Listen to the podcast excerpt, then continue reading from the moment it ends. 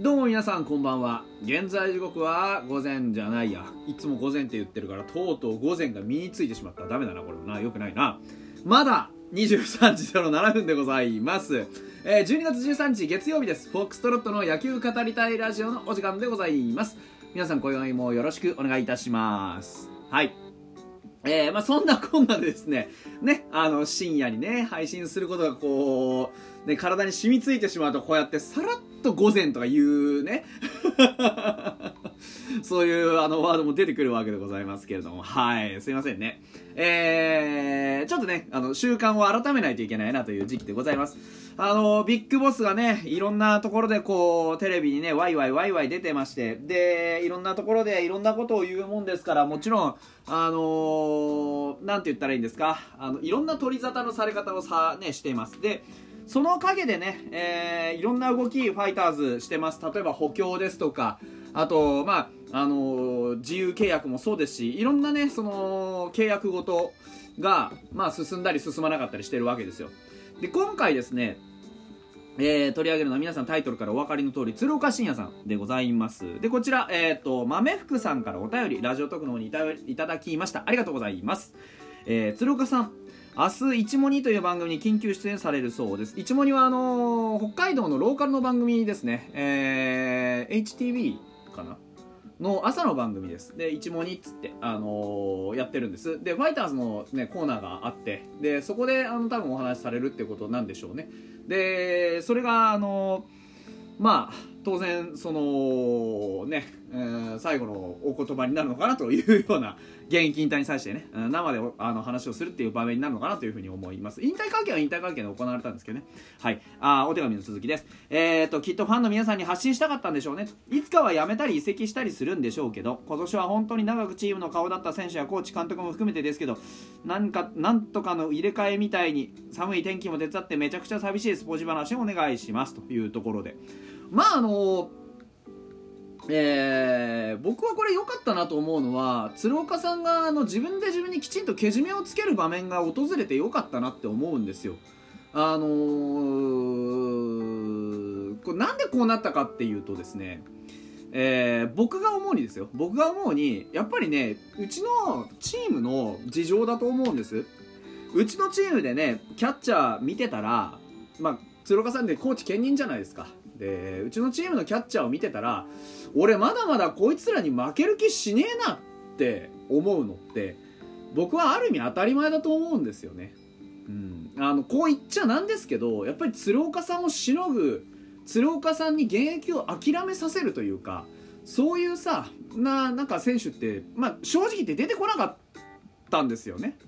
うん、で例えば鶴岡さんがいない間に大野もいたしねあのー、いろんな、まあ、近藤健介だってキャッチャー最初やってましたし、ね、市川さんも来たしで、ね、黒羽さんだっていたしうんで宇佐美君が来て、ね、清水雄志石川遼いろんなキャッチャー来ましたけどいましたけど。でもうん本当の意味で鶴岡さんを、まあ、しのぐキャッチャーって正直って出てこなかったと思うんですよ打撃の面見てもえ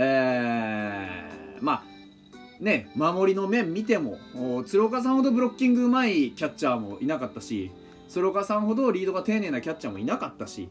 うーんねあの肩の強さぐらいはねあの大野とかあとは、まあね、清水とか、もう、まあ、しのいでる部分はあると思うんですよ。まあ、清水はスローイングがちょっとはね、悪いだけで、別に肩は弱くないのでね。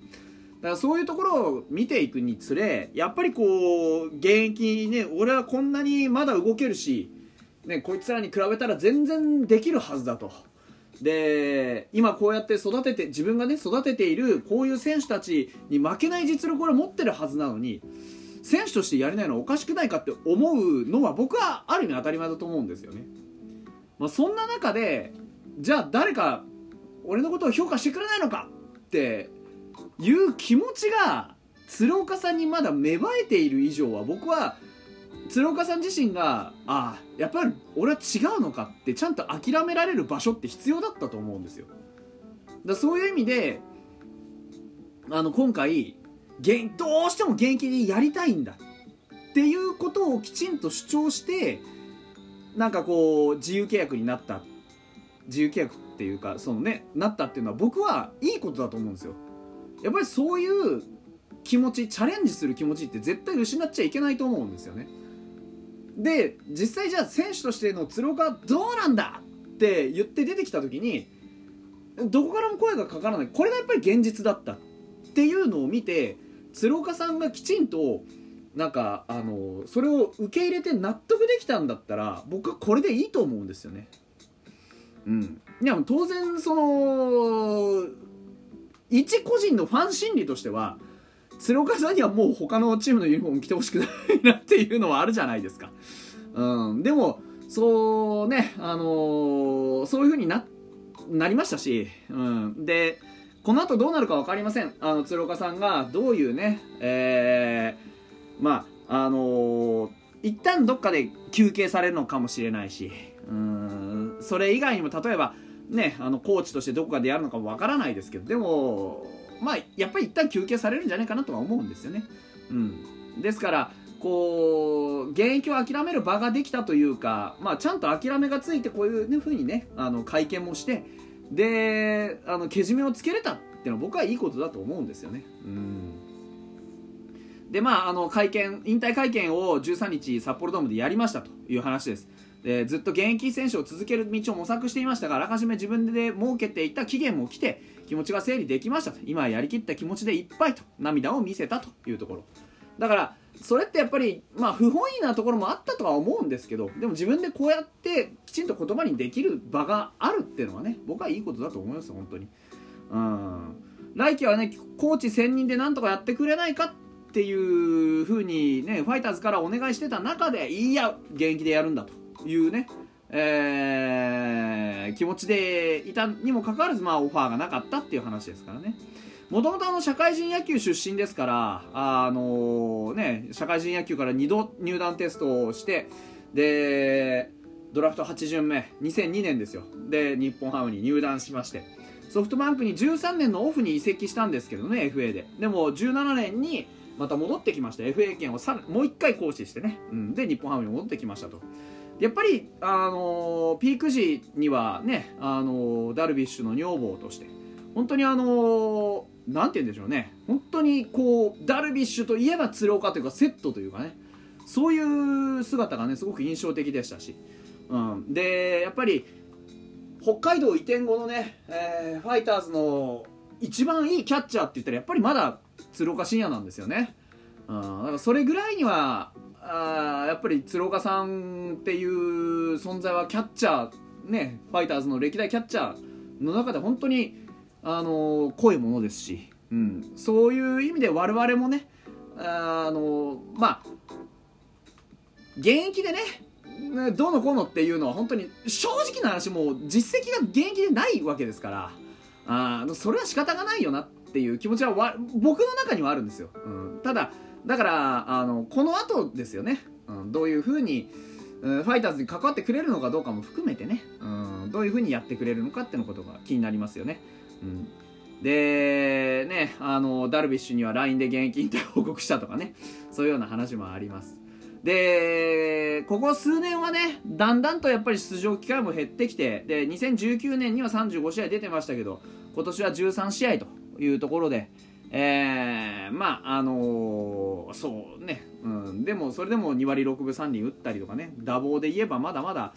あのファイターズのどのねキャッチャーよりも打ってたんじゃないかっていうところを考えるとね当然そういう気持ちがねさっきも言いましたけど芽生えるのは当たり前なのでこれでやっぱりどうねその現役の選手たちが発奮しないといけないですよね。鶴岡さんがまだ現役を続けるっていうのはこれは鶴岡さんのわがままなのではなくて自分たちが不甲斐ないんだってやっぱ思ってほしいしそう思わせる鶴岡さんも見たかったっていうのもなくはないんですよね、うん、だからあのね40歳になるねその選手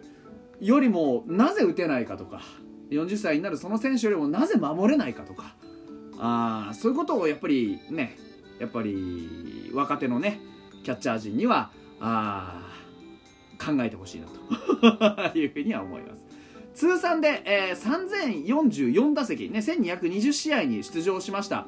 でヒットは全部で646本。一番多く打った年でも77本かなの年。これが2012年ですね。であのー、そんなにね打撃の方はめちゃくちゃ良かったってわけじゃないです。でもピーク時には2割9分5厘を打ったりねえー、することもありましたしソフトバンクの時には、ね、3割、まあ、一応その規定打席に満たしてないですけど3割打ってたこともあります。それぐらいにはあのー、我々の中で本当に頼りになるバッターでもありましたしでとにかく頼りになるキャッチャーでした。あ鶴岡さんのね現役がこれでまああのー、終わりましたと。40歳にして現役生活にピリオドを打ちましたと。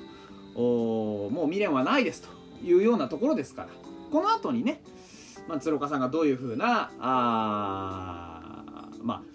あなんだろうなこう第二の人生を送るかっていうのは、まあ、我々には本当に期待しかないですよね。うん、1000人でねいてくれても